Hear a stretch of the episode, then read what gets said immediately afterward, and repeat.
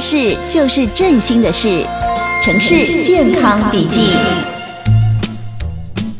哎，菲比，你有看到小璇吗？他今天怎么没来上班呢？啊？哦，听说他胃溃疡，这几天在家休息。啊，这么严重哦？他是工作压力太大吗？哎，你知道吗？小璇她自己啊，有用一个妈妈团购的群组。嗯。一开始啊，他本来只有几个人，结果后来有好几百人。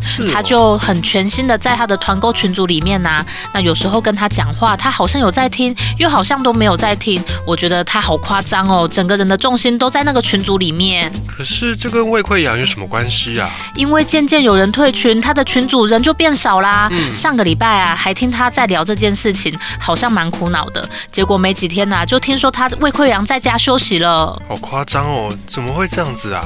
现在有很多人都有所谓的社交媒体焦虑症，有人 po 文之后啊，就整天在看 po 文有几个赞，或有没有人在留言，所以啊，很多人都迷失在社群网站里面了。真的很难想象哎，我都没有这个问题。那是因为你朋友很少吧？哎，走啦走啦，去买午餐喽。好，非常欢迎所有的听众朋友呢，持续锁定我们今天精彩的节目内容啊。那今天电话线上呢，为您连线到的就是振兴医院的精神科医师袁伟医师，也来接受我们的访问。欢迎袁医师。谢谢彼得，各位听众朋友，大家好。是，其实，在社群媒体兴起之后呢，很多的使用者开始都会出现所谓的成瘾的现象哦，耗费大量的时间来经营啊、浏览自己的社群网站，甚至有的人会产生依赖按赞数或者是留言数来获得自己归属感的这种感觉，也就衍生出了一个社群媒体焦虑或者是成瘾的现象。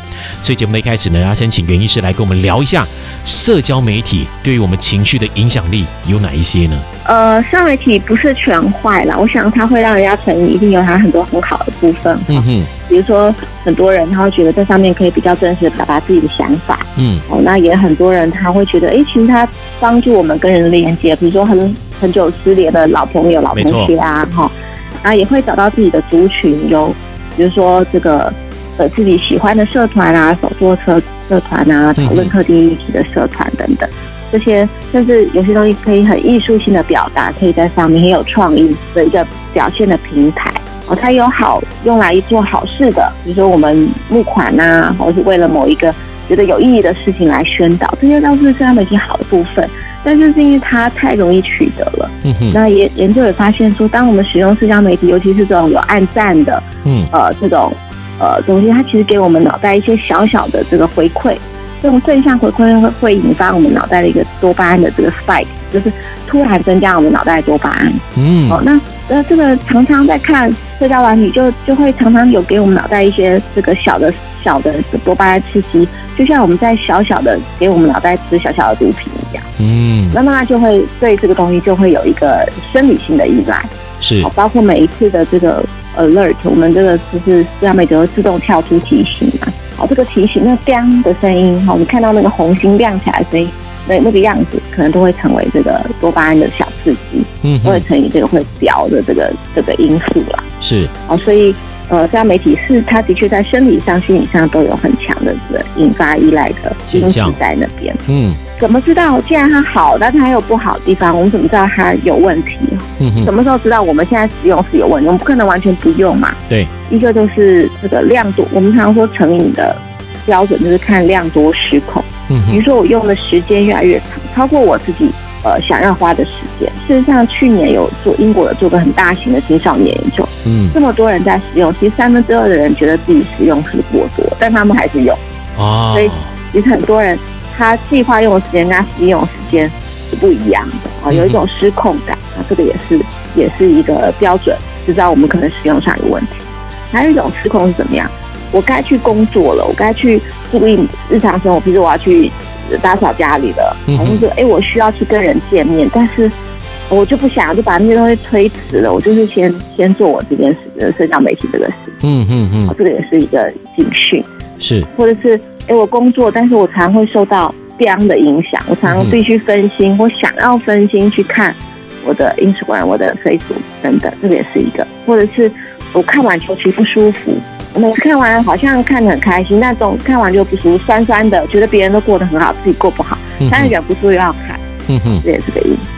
那甚至有些人会从事一些这个危险行为去。去得到那个赞。呃，不知道彼得，你知道最近有那个什么山道猴子的没错故事，嗯哼，很红哈，嗯，他其实就类似这样，他他为了得到赞，他去做一些危险的事情，嗯哼，那结果当然就就很惨。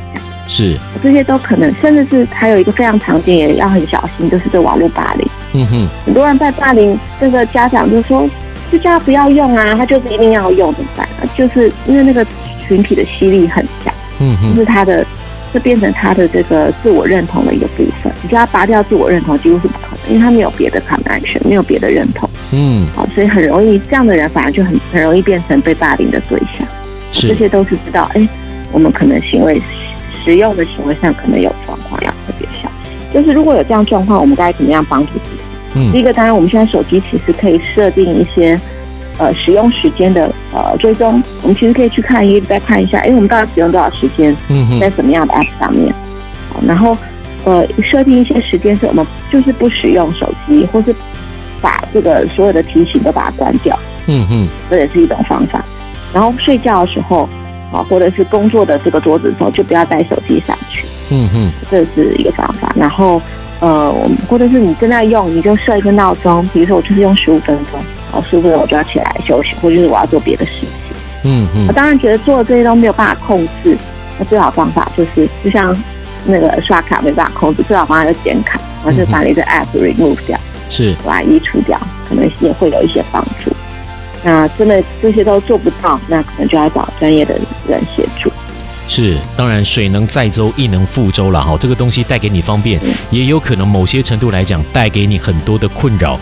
那当然这中间的拿捏哈，我们还是要稍微控制一下。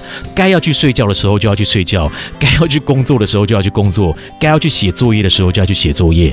这个我们还是要尽可能的控制住自己。所以有的时候需要一些外在的帮助，包括你的团体、嗯、你的家人、是的朋友，好，还有一些说是 App 上的设计，让你可以不要那么容易被它吸引到。是。所以呢，这个某些程度来讲，也是很多的爸爸妈妈哈，尽可能让自己的小朋友晚一点接触到三 C 的关系哦。嗯嗯，好，那今天节目的最后呢，我们还是要再度感谢振兴医院的精神科医师袁伟医师呢，接受我们的访问，谢谢袁伟医师。